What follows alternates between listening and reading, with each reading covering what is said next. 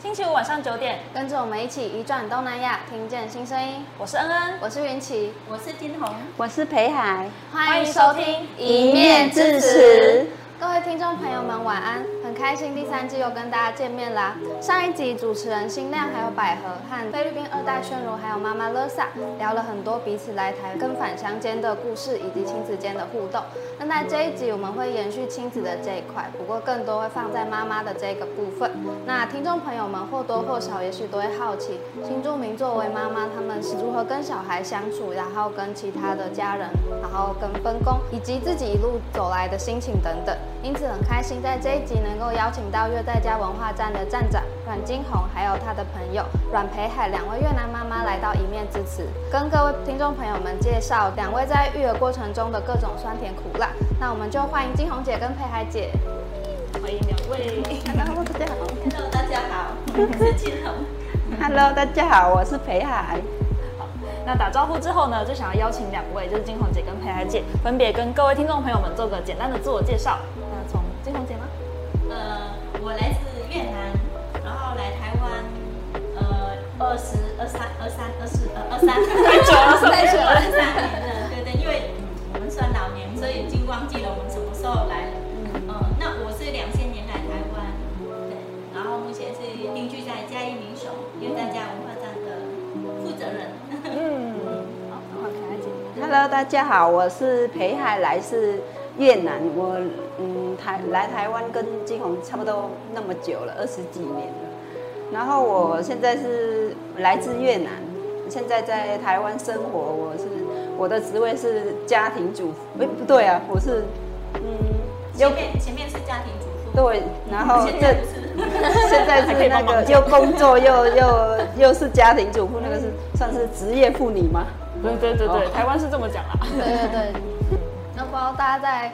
看到我们的时候，有没有发现，其实我们主持人跟来宾其实衣服都有搭到，然后有 dress code，对，真的都有 dress code 到。然后就想说，就是不知道，因为其实两位是好朋友，所以就也想问说，就是两位是怎么认识的，然后认识多久了？嗯，其实因为刚刚在路上来，我也跟北海在聊这方面。其实我们大概认识了十几年的朋友，但是时间。一一其实一瞬一瞬间就过得很快，所以我们没有注意到，哎，我们到底是什么样场合认识，还是呃认识了多久这样？那后来我们就刚刚稍微聊的时候，我才知道是我大概二零零九年、二零零二零零八年底移到嘉义这边定居，然后二零零九年就开始加入，就是呃这边的其他的在做服务性住民的职工。嗯那所以大概二零零九年就认识了裴海，我记得是我们在民雄国中，我们去补校的时候，去呃去里面读书认识的。但是那时候大概我们二零零九年好像我们没有什么互动，嗯、还不熟，还不熟。对，因为因为他有读完国中，我没有读完，因为我一直在服务移民移工这一块，所以我放弃了读书。嗯、但是因为他为了教育小孩，因为他们培海是世代同堂。对，所以他要生四个小朋友，所以他他比我更辛苦，所以他得要把这个至少学历还是要要学这样子，然后才能教育小孩。那那时候，哎，大概多久我们才比较密集的互动？嗯，大概嗯，就是我们一起上嗯国中以后大概一年，然后他就因为事情忙没有来，就。就有一天晚上，可能就是民雄国小吧，他可能就担任那个教那个越南的新二代的粤语的老师吧。然后他突然就打电话来这样子的，因为我女儿在他那个民雄国小上课，然后就就打电话鼓励我，就是让我的小孩去上越那越南的母语这样，嗯，就就就这样，我们才。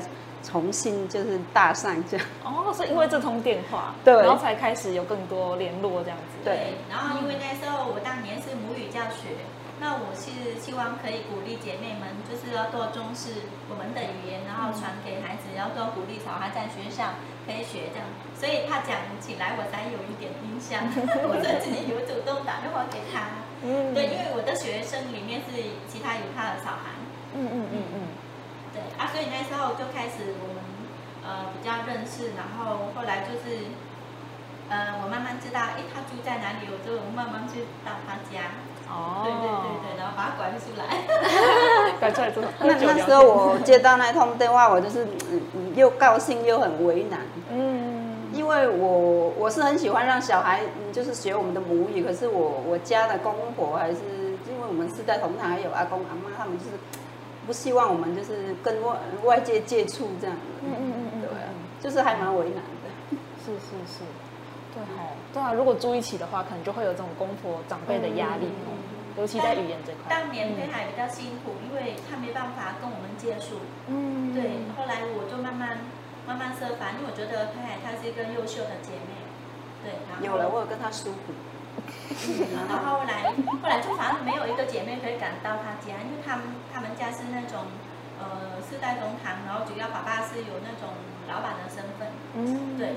所以，所以，呃，我听完之后，我觉得应该是怎么样让这个姐妹可以走出来？因为其实裴海她比较，呃，另外一个辛苦是因为她老公是一个厅长，嗯，对，所以所有压力都是在裴海的身上，教育小孩啊，当媳妇啊，所有都是在他身上。那我在想说，我们人有时候我们还是会有心情不好的时候。那你你又不能跟外人接触，然后不可能是我一直要跟富家聊天嘛。那时候我有我有感受到他这部分的压力，所以我就设法去他家。我脸皮很厚，就只要去他家玩，然后故意跟他公公他们这样子互动，交朋友。然后对，让让阿嬷，主要是阿嬷，还有她的公公能接受我这个姐妹，然后就跟她好像我们可以类似互相陪伴这样子。嗯，哇。天空姐很主动哎，在这个部分就是关系经营，真的是要有一个主动的人出去，然后你们这样一起建立关系。因为我发现他是一个也是很主动的，只是因为他被限制，他没办法走出来。那是不是我们要有一个人类似帮忙打开门，让他走？但是我们真的不要带坏人家，嗯，对，不要带坏，嗯。我确定没有带坏哈？没有啦，现在房间看得那么美，有没有？不可能，没有。所以我觉得很棒，就是我能做到这部分，就是到最后，呃，我我随时去他家是没有问题的。然后有时候我们这样办活动，他们全家包括阿妈都跟着来。对，所以我觉得我们很幸运，很幸福。然后就是家人，就是他就会想说，嗯，想方设法让。家人出来看看我们，出来外面就是是多学习，不是说不是说他们想的那样。嗯嗯嗯嗯嗯。对啊，不可能是我们一天到晚，然后工作压力，然后被委屈的时候躲在房间哭。这个是什么时代了？为什么我们不能自己的有空间找朋友聊天啊？嗯。我们为什么不能说我们自己的心思呢？对不对？我觉得台湾人也会啊，像你们小孩都会嘛，对不对？啊，身为妈妈压力很大啊、我们又不能跟越南家人诉诉口，嗯嗯，对啊，所以我们只好要自己去寻找姐妹，然后信任，嗯、信任很重要，嗯、对，然后就多陪伴，嗯，就是这样，嗯、我们就当朋友到现在，哇，光这段就可以聊很多，这段我就聊不完，要聊一整集了。对，那他刚刚两位都有提到说，就是在很多不同角色下的压力，其实媳妇跟妈妈这个角色，尤其是压力比较大的嘛。然后我们这一集就也想要特别再问两位说，那两位其实成为妈妈应该有一段时间了嘛？那大概几年？你们有印象吗？就是你们的小孩几年了？这样几岁？嗯嗯，二十一岁了。二十一岁，对，小孩二十二岁，大学毕业了，刚出来工作哦，对，出来工作了。那你们两个的小孩也都是互相认识的吗？对。很熟，他们算蛮熟的，因为我们大人在一起，我们都每一次姐妹在一起，我们都会把整个家人一起，嗯，对，然后我们我们不会说，因为我们姐妹感情好，然后就独来掉在家，除非他不想跟，啊，对，那除现在长大，可能是他们各有自己的朋友，那他们就不太跟，但是我们小时候都去哪里都会带他们，对对。就是我们很重视培养感情这件事情，就有机会就会就把他们抠出来，嗯，对，就会互相认识这样。那年龄也相仿，其实彼此有玩伴蛮重要的。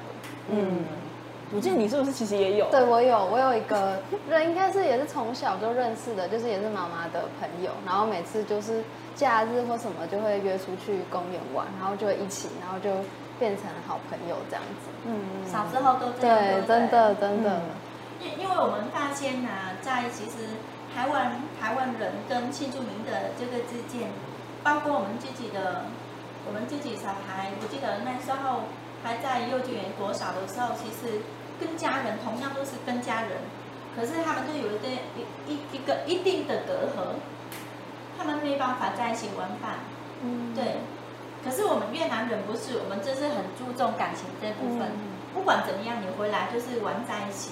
嗯嗯嗯。我有时候好像我是越南，然后就是另外一个小孩是台湾，然后就是他自己的空间，或者是他爸妈带出去，就是嗯，家拜拜这样子。所以我觉得，呃，这种教育对我来说，一家人，当时你见面的时候，哎，我回来了，哦，我要出去了，那没有什么感情。嗯，对啊，顶多就是可能周末是呃什么样节庆的时候就一起吃顿饭而已。那所以对小孩长大会很遥远的，这个感情是没有的。嗯嗯嗯。啊，我们两个不是，我们两个就很注重这个感情。嗯，对，感觉得出来。包括吃喝、身体、心理健康都是我们都很在意的。嗯，对。我我们是，我们是宁愿可以。没有钱，但是小孩的健康跟心理的啊这些感情不可以没有。嗯嗯嗯嗯嗯，我觉得这个很重要，很用心在做。是吧？嗯，妈妈也是这样吧？嗯，就也是会。嗯，我觉得大家都会，就是真的是怎么讲，很期望有这样子的妈妈会关注到自己的全部的面向嘛。对，我觉得这真的很重要。但是相对来讲，就其实就是要能够顾好每个小孩，其实也不是一件很容易的事情。尤其像可能陪孩姐也有四个小孩，对啊，你们都是自己照顾的吗？还是就是自己独立把孩子一起养大的吗？还是有公婆帮忙，或是有请过保姆之类的？呃，因为我的小孩比较多，所以我是有。四代同堂，还有阿公阿嬷、对对公婆都会帮忙带了。嗯，因为我后面是双胞胎，不可能是一个人的。哦，就是嗯，他们是陪他们玩了，就是吃喝洗澡睡觉，包括什么生病看医生呢，其实都我自己来的。嗯嗯嗯，对。四个真的很不容易。四个，原来是双胞胎，因为我们家是三个，然后所以就是刚好到第三个就就是没有了这样子。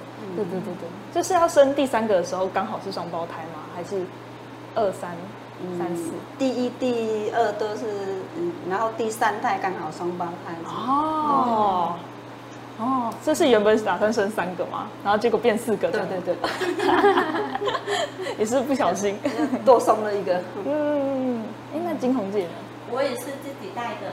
嗯，我从生小孩出来都是靠自己带的，包括。嗯，坐月子啊，其实都是靠自己的。嗯，坐月子也是。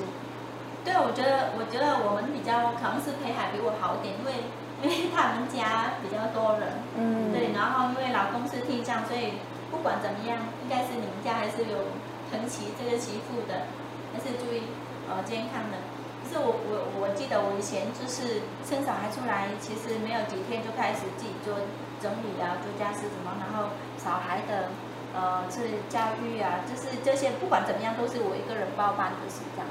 对，这样也好了，这样可以学习到了怎么样去把他小孩子带他们长大。嗯、是也是。只是有点可惜，嗯、因为刚过来的时候，我们大概我我是比他比裴海年纪大一点，我是二十二十一才来，那裴海可能比我早一点。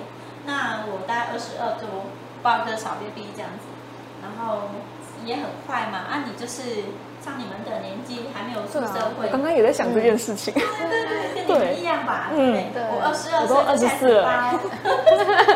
没有，我十八岁就来了，我还没长大。十八岁就来了，对。那我觉得那是。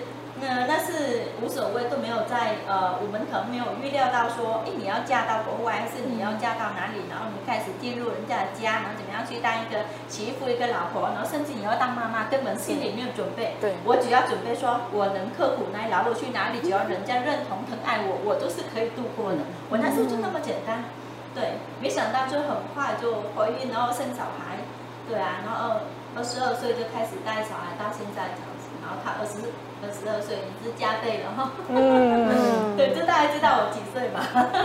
嗯，嗯，还偷算的。对，所以所以那时候就开始，其实还蛮蛮痛苦的，就是因为你要做叶子，然后小孩这么小，然后你年纪。这么小，然后你什么都不会，不知道是跟谁学，嗯、家人都没有在身边，然后亲朋好友也没有。嗯、你刚来台湾大概一年多左右，你很陌生。嗯，我不知道怎么样，然后坐月子这边跟越南差很多。哦，对，哎，这件事我没有特别想过哎。然后我就天哪，那时候我就有点，好像心里就有点打击到的这样子。你可能是你在带小孩，通常妈妈都呃心里都很弱，嗯，对，会想比较多，因为第一个是你。休息时间不足，然后第二，你一旦你不会的时候，你就慌乱起来，这样，对，所以那几年其实还蛮辛苦的。嗯，好想加码问那个坐月子的部分有什么不一样哦？好，下一集，下一集，我们拉一集来聊坐月子，是不是？哎，加码特别篇，好像可以哦，特别集数这样子。可以。那就是也想问，因为刚刚就是培海姐是四代同堂，所以就也想问说，可能在可能教养小孩方面的话，会不会也跟就是夫家那边会有一些可能意见上面的不合，或是观念会有一些冲突这样子的情况？嗯、有，这个是真的是，就是一开始我。来，他们他我要生小孩之前，他们就讲说，你绝对不可以教他那个越南语哦，因为我怕你们台湾讲不好了，出去人家会听不懂。对，是不是很受伤？我自己的母语，然后就不能教。嗯。然后有一天，嗯，大概是我老大，大概四五岁了，然后他可能就是听朋友啊，那嗯。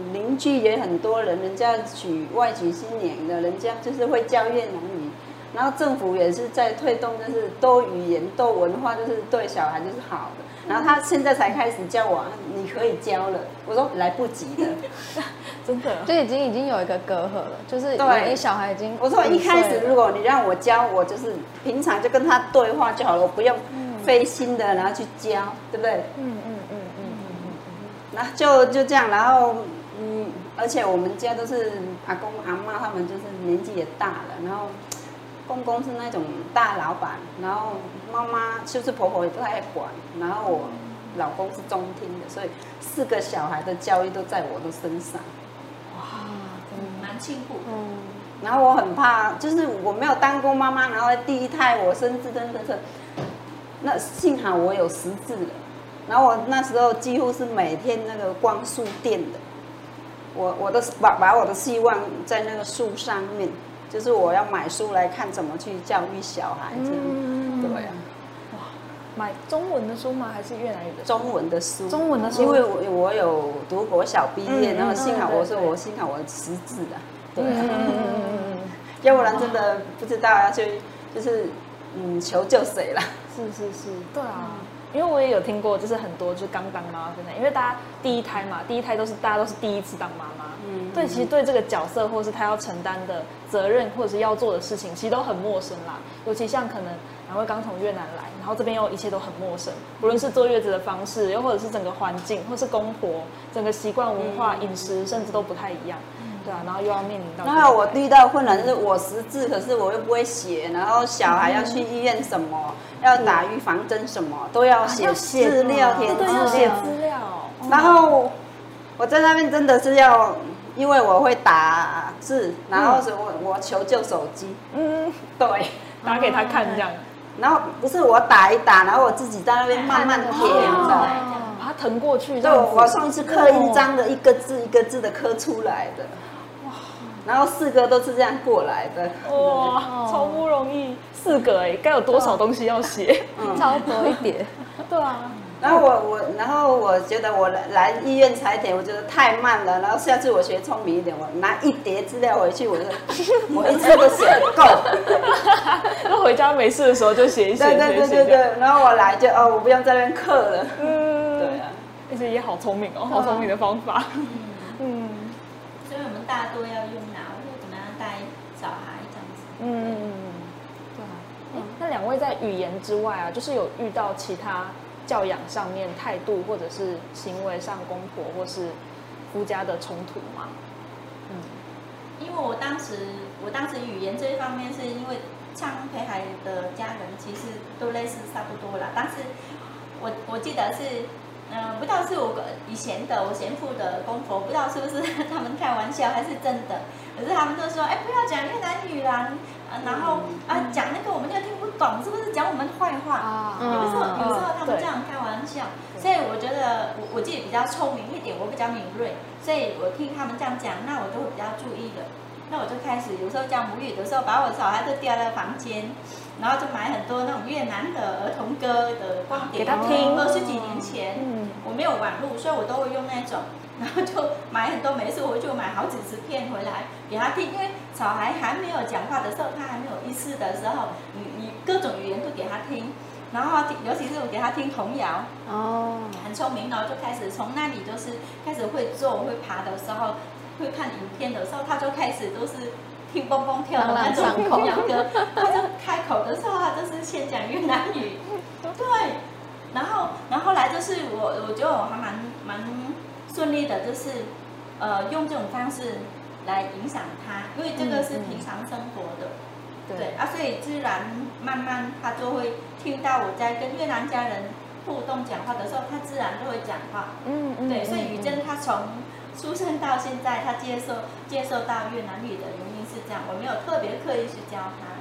然后教育的这一方面是，大概宇珍到国小一年级的时候，我们还呃跟公婆在一起的时候，就是其实阿公阿妈都还蛮疼小孩的，因为我们家他们那边是小孩不多，所以坦白讲是还蛮疼的。但是呃饮食的这方面、健康的这一方面，可能是。呃，阿公阿妈的他们的想法不像我们这个时代，可能我们要多点补充营养，因为现在环境污染什么那些嘛，嗯、我们就有意意识到，我们就会注意到小孩的健康。可是阿妈一天到晚说，啊，你有讲的好啦，会讲没啦，所以所以他那个阿妈每天你这只要长牙齿的时候，会吃会吃稀饭的时候，每天就拿那个什么酱油膏。酱油膏，然后就撒上去，稀饭那个我家的好啦，叫叫叫来的。对，阿妈阿妈都这样讲。然后我就想说，但是我们还是要注重长辈，因为至少他是疼爱小孩的。嗯。然后呃，事实上你就你自己要找方法，因为你的小孩，你要自己找方法，你要怎么样给小孩营养，你要多补充的话，可能你自己寻找，然后怎么，包括你你要怎么煮，加上比较营养的东西给小孩吃，这这方面这样子。对，所以我觉得我们要摸索，我们要花点时间，然后，呃，去去照顾小孩饮食这些方面这样子。嗯对嗯，我们要这样做，不能靠长辈，我们就会累啊，对啊。嗯嗯嗯。所以两位都慢慢摸索出自己的方法，我觉得这很重要。对。而且如果我们那时候早点认识的话，感觉我们交流的这种教育会更多，我们学会更多。可惜我们认识的时候，小孩都大概已经蹦蹦跳的很高了。对啊，已经三三四年级以上了。对，我最小的已经幼稚园了，对，五六岁了。阿宇正那时候大概三四年级了。嗯，差不多哦。如果说我们刚来的时候刚认识，感觉我们学习会更多。嗯嗯嗯嗯。很可惜我们晚一点，嗯嗯，才才认识这样子。嗯，目标往外认识，感觉会需要一些契机或者是缘分，不然其实有时候就是自己自己在家里面这样，就很难出去，可以跟其他的姐妹就是交流这样。对，没错，对，嗯，能够认识十几二十年真的是不容易耶，人生有几个十年二十年？那我们再加油哦，再几个十年，十年再录一集这样子。好好，可以。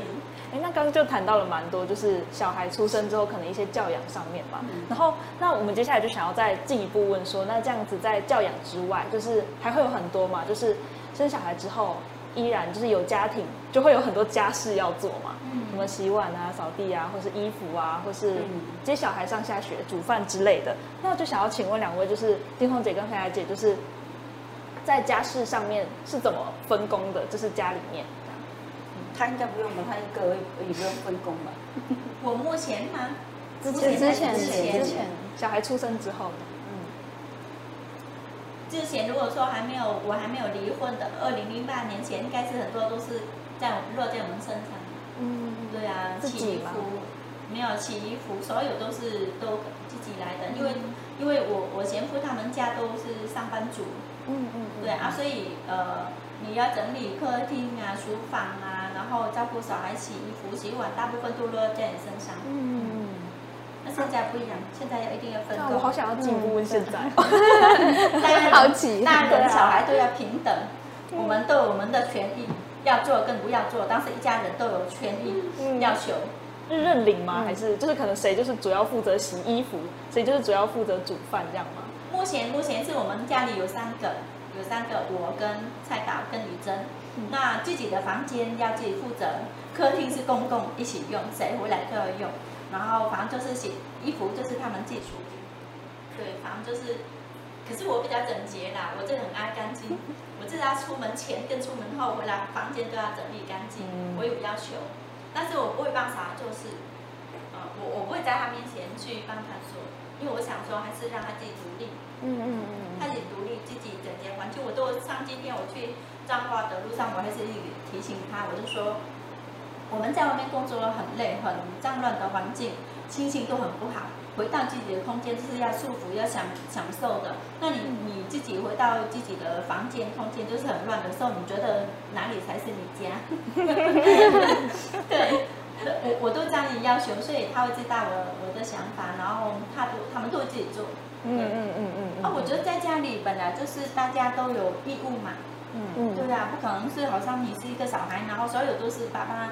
爸爸或是妈妈做的事情没有这回事，我煮饭就是你们洗碗，嗯嗯，对啊，就反正就是大家都可以做，没有很明确，但是像自己的空间自己管理，嗯嗯，啊，公共的话就一起，公用的话就是一起来，对对对对对对，我们都这样，嗯，那家人本来就这样嘛，嗯，对啊，是大家的家，不是谁谁谁的家，对啊，嗯，对，我妈妈也常常这样说的，对啊，有义务要做嘛，对不对？嗯嗯。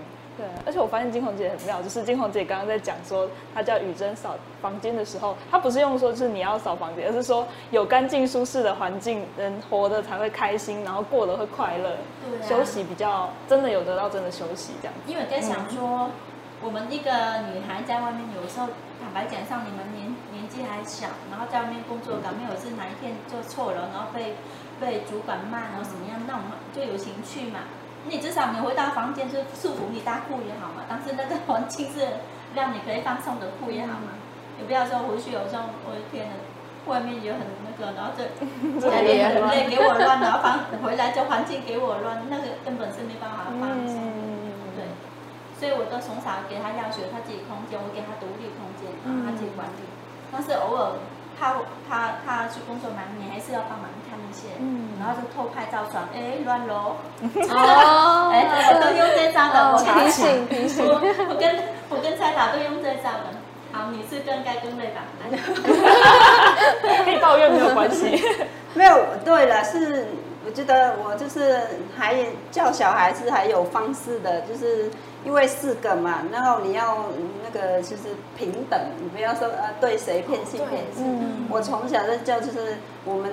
家是不是我们大家一起的？不是妈妈自己的。然后是不是我们大家要一起分工合作？不要说所有的工作是妈妈的。然后，嗯、呃，像他们自己下课回来，我说哦，谁自己的碗就自己去洗。嗯，嗯啊，要不然哦，就是大今天晚餐，然后嗯，我们大家自己的碗，看哦，一二三，然后一三五二四六谁洗这样吗？还扫地也是一样，都是就轮流这样子。嗯对啊，到现在我们都就是还是这样啦。可是四个嘛，每个小孩就是一个会听话，一个不听话，不可能四个都听话。确实确实。然后然后他只有一个没有这个问题，我们四个他就会说，嗯，我教你去做，然后他另外三个就另嗯教一个一个去做，然后然后就问，那他你为什么不教他？啊，你为什么要教他？对，三个，然后人家就会讲这样，不会这样，对对对。嗯然后，呃，像这样，我说，嗯，我我也是用这样的方式啊。我们要有呃舒适的环境，对身体好。然后我们看是不是很舒服？然后我，然后我进去他们房间看到乱了，然后他就，嗯，我就开始说说说，然后就推出去，妈妈你出去，你眼不看为净，眼不见为净，对，你眼不见为净，蛮有道理，对。嗯，有的是两个女儿，就是很比较乖，比较听话，两个男生就比较难教。哦，是刚好两个两个。对对对对。哇。大的是姐姐，嗯，小的是两个这样。嗯嗯。有好有坏啦，他们多的话他们会吵，但是他们学很多，他们可以互相这样学。对对对。可是雨珍就没有一一个就很孤独，太少。你看多就太多，少太少。我我 家也是 一个。现在就是嗯。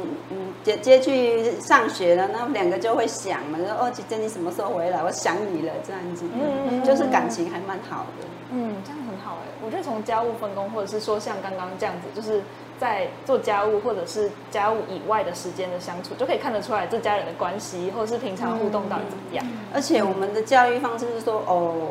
我不会用说哦，我是爸爸妈妈，然后我命令你，你一定要跟我去做。我们都以哦，我是你的朋友，那种上对下的感觉。我们可以呃，可以玩，可以聊，就是可是玩不要太过头，不要呃对我没礼貌。你可以把我当当成朋友这样子。嗯嗯嗯嗯。因为这点很重要，就是当做自己的小孩是陪伴的，这是很重要。不要用那种姿态说，以为今天你是一个长辈，然后你。所有权在你手上，然后你用小孩讲话是那种你用命令上陪孩讲。嗯、像雨珍啊，我记得印象很深，她大概嗯国小三年级的时候，他都常常跨我我肩膀，出去哪里？那我们是姐妹哦。每次去哪里？没事，他去哪里？哎，我们是姐妹，我们是好姐妹。我觉得哎不错啊，用这种方式跟小孩互动也不错。嗯、你你当做他是一个朋友，嗯、你要尊重他，虽然是一个小孩，但是。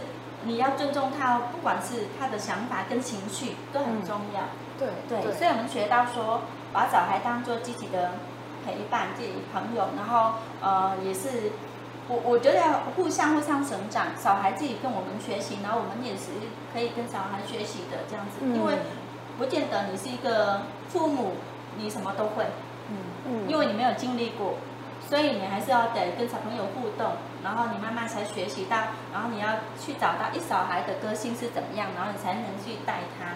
嗯，对，所以给自我成长。嗯，呃，我认为是这样。对，我觉得这个态度其实蛮重要，就是跟小朋友，就是不论是他还是小朋友的时候，或者是他长大了之后，因为你在小朋友的时候就跟他做朋友的话，他长大之后有心事才会跟你讲。嗯，没错，他遇到了任何的问题，他都会主动的跟你讲。对。这个已经做到一个呃朋友之间的互动，然后信任可以讲。帮、嗯、你看，假设 假设现在我的小孩他已经大学毕业，他如果说谁哪一个男生在追他，他会跟我讲啊。你看，如果今天一般的小孩不可能，如果今天跟爸爸妈妈不信，他不可能会讲这些事情的。嗯、对，他只能会找他的玩伴，嗯、他的同辈，他会找我们大人。但是我们希望小孩有什么事情，他都可以跟我们分享。嗯。对啊，对啊跟爸爸妈妈不熟的话，可能连回家都很久才回一次，啊、或是久久才打个电话，有事才回家这样。嗯、对对对，嗯、而且而且很重要，不知道北海家的管教是怎么样？是雨珍还是我这边雨珍还小的时候，他读到已经高中了。他读到高中的时候，我们才给他一般的手机。那为什么那时候才给他手机？是因为有时候他在外面他做呃他做烧车回来有什么状况，他可以主动跟我们联络。可是我们跟他联络很辛苦，因为他都一直关机，他就不开机啊，上课对，他就是不开呀、啊。然后他他就怕开机没电啊，又不是触碰的，是一般的那种。然后我们找他很辛苦，每次都找他，要么找老师或者找司机。嗯。然后第二，真正回到家的时候，他们。他不会随便开电视，嗯，对，他不会开电视去看，他就会，我们也不是是不是管教他那个，可是我觉得我们希望就是小孩回来，就是我们陪小孩吃饭、聊天、吃水果的那些，好，然后是看看书这样子，嗯，不会让小孩看电视或是一直玩手机的，那时候就是这种概念，嗯。是彼回家之后就是彼此相处聊天的时间，不是看电视玩手机。现在你现在成长了，你看几个都随你了，我也不会管你。对，我的观念就是，你还你还未成长之前，我我还有一个义务，就是想要把你带好，身体哈健康，然后心里都要平安这样子。对，我觉得这个真的是，因为我我们家也是，因为后来是我现在是跟我爸妈还有阿妈住，然后我们就是在家的话，就是我会觉得回到家就是晚餐要跟家人一起吃，嗯、然后就是大家会一起在圆桌上面吃饭，然后我就会分享说，哎，我今天在学校怎么样怎么样，就是有一种回到家要跟家人一起互动的那感觉，我觉得那个我自己觉得还蛮重要，就是很棒啊，就培养感情，就很快乐，嗯、对。对才有跟家人一起生活的那种感觉，才是家嘛，对不对？嗯，对啊，我也觉得是这样子。那有家就是不只是那个屋檐下，也是一群人，然后跟彼此的连接关系这样子。嗯，有时候会觉得，就是大学之后，就是没有办法那么常回家，然后就觉得啊，今天一个人吃饭呢，就是没有那个以前大家一起吃饭那感觉，有时候会小孤单。嗯，还有一个就是。会想妈妈的味道，因为都大学都外食，真的。那出去外面吃什么东西哦，有家里的味道的时候就会很开心。想家的时候就会去吃那一间这样。对，像宇珍她呃第一年、第二年去台南读书的时候，每个周末都搭车回来。我好想回去吃煮的饭哦。嗯 嗯，好像很正常啊，就是你们刚开始离家都会这样子想想妈妈、想家人，那是因为有一个基本的感情在。嗯，对啊，当有些，嗯，有些小孩没有跟家人很密切的互动，没有感情，可能是哎，我走，不去越远就好吧，那种想法，对，嗯，对啊。可是像我们的小孩算还好，蛮乖的，嗯嗯。听起来这两位带小孩长大的过程，是不是其实算蛮顺利？有没有觉得就是某些时候觉得很卡关，或者是小孩长到一个岁数之后，突然觉得他怎么不听我的话了那种，有很感慨的时候。会呀、啊，会有。像我现在，嗯，因为我那两个男生现在是在叛逆期嘛，有真的是卡住关系。国高中吗？还是国国国中？国中对、哦，差不多哦，差不多，差不多。男生的话，他是他是怎样的叛逆？就是嗯，像我现在那个老大的，他就是呃想买车，想改车，然后我、哦、我我又跟他说，呃。其实这这个是可以啊，妈妈不会反对，只是我们要注意安全。可是重点是你年纪还没到啊，嗯，对不对？我们现在我们什么年纪该做什么事？我们现在是那个学生的年纪，是不是把书读好？可是他就是听不进去，对啊。然后头脑都是那个，他不然就是想事情啊。哦，对啊，我说嗯。这个年纪，现在你去外面看看，有人吗？有人是亲吗？嗯，可是还是听不进去。我说什么你都不要，你说什么你都不遵从。哦，是因为同学也这样吗？还是还是没有？就纯粹可能看到，然后觉得哦，好像很帅这样。因为国高国中的男生常常会觉得哦，别人做这件事情好像很帅，也想要试试看。也许他看到学长，哦，学很好的学长，对。他他一开一开始就试探我说哦，妈妈，我你觉得事情怎样？我说不错啊，我觉得以前的人就是对的事情的印象就是哦，好像是那个黑道的那种。可是现在比我都了解的，好像也是艺术的一种啊。我说如果我我我不要很恐怖，整身的都吃的那种，我觉得我可以接受了。嗯，就说那就看他开始了，那我可以去吃吗？可以啊，可是你的年纪还不行。哦，哎，但刺青也不便宜耶，其实。对啊，就是那个一个图案可能也是几千块这样子。嗯，嗯，然后那个在汉直六，就是从国中到高中是第八节都不要上。哦。可是根据我们了解，就是第八节有的就是大，他们姐姐都讲说都是比较重要的课程。嗯。可是打死就是不要。到现在还是为了那个问题，跟跟我就是，我有有时候觉得无理的，不知道要怎么解释的。嗯，确实，孩子叛逆的时候，对啊，对啊，毕竟我也有过叛逆的时候。可是女生的叛逆可能跟男生的又有点不太一样啦。嗯，然后嗯，就是我们就会想说要怎么去跟他沟通。嗯，对，然后就想说呃。每个人的小孩的个性，有的是软不是硬的。有时候我们很生气，就用硬的，好像也不行。嗯，对。像我现在就很撞墙的那种。你红姐要给建议是不是？没有，我觉得我们带每一个每个小孩成长过程，不同时段他都会有发生不同的事情。对对啊，像像宇珍，她小时候是很还蛮好带的。但是，呃，她我我印象是她大概三四年级的时候，他就没办法，他就没办法专心做任何的事情。然后有时候回到家作业也也一直写不完。其实 国小作业没什么，对不对？然后呃，在学校也一直好像是没办法跟，呃，就是他他社交比较弱，他可能没办法交朋友的那些，所以他比较。呃，很容易就被别人捉弄他的各种的生活这样子。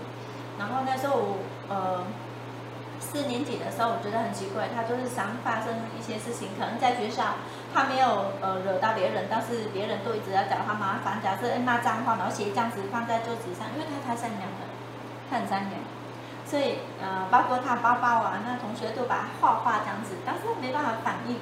然后就是别人就说他的这样，然后就是他告诉老师，哦，就是不是他做之类。但是老师明明就知道这个小孩很善良。那时候，那时候我们才发现说，呃，老师有建议我。那时候是呃，我们住在中正大学，然后他他读三星国小，就是隔壁的，对我印象很深。然后那时候就老师呃一直跟我聊，然后说好像他发现宇珍他是有一点不专心。那是不是我们要去呃帮他去评估看他有什么状况？然后那时候我们就一直很紧张，然后一直上网去问亲朋好友啊，然后我们要用那个 Google 上面去搜寻他的什么不专心，他什么行为，然后就发现好像是跟注意力失智症有有关系，缺缺智症，嗯，这是 ADD，对，ADD，ADHD，对对，就是他们没办法专心做任何事情。我跟你讲。每次要做什么眼睛，他手在写作业，啊眼睛没有别的，然后这手可以做别的，是这样分心，他没办法专心做任何事情。然后我我们就很去很多很多的老师介绍之后，那我们就找到那个奇美医院，就找到一个医生去评估，然后就变成说我们资料调调出来才知道他是百分之九十九的是注意力血之症。嗯，所以那时候我们就很紧张，然后赶快帮他治疗，然后每个月每个月的跑到新美医院给他回诊，然后拿药是，那会按照医生会按照小孩的身体来给他评估药。刚开始给他吃每天一颗药，他都可以专心做事情，然后到慢慢逐渐快到国中的时候，可能他身体体质比较比较重了，所以那个药要调整。那老然后来就回去。他吃一颗药的时候，到国中，呃呃，国中的时候，国一的时候，一颗药就到中午就没效了，他就开始来了，一样，开始来了，对，他就开始一样，他没办法专心，然后吃一颗半的话，他就影响他的食欲，嗯，他没办法吃，就太多了，这样，对，就是就是他没办法吃饭的，所以大概呃国中一年级之后，我们也伤脑筋，然后我们要去评估过很多很多，呃，都是很多的老师建议说。我们要自己带小孩，不要给他靠药医来医疗，嗯、没有药就没有效的。然后那国一的时候我就放着，就不要，就不要给他吃药。怕变成说蔡导这边工作压力大，学生功课也很多，然后一天到晚都忙，然后回去反而是我们自己带的时候要带小孩，然后我们整个家都大家都有情绪。然后因为我以前有得过忧郁症，嗯，对，然后就有点有一点。被影响，对对，被影响。然后现在打，我觉得已经更奇怪。然后想说你是不是生病了？那时候我就立刻，因为我我比较敏感，所以我就立刻去寻找医生。然后那时候我有请那个唐志哲老师也帮忙约、嗯、约三导出来喝茶什么这样。我发现然后赛导有点忧郁症的状态。嗯。就那一年我们努力带宇珍而已了，就大概半年，我们整个家都已经不行了，太辛苦了。然后赛导是要半年。那时候他就是情绪，因为因为他回去一家人嘛，我们互动，他他感觉就不一样。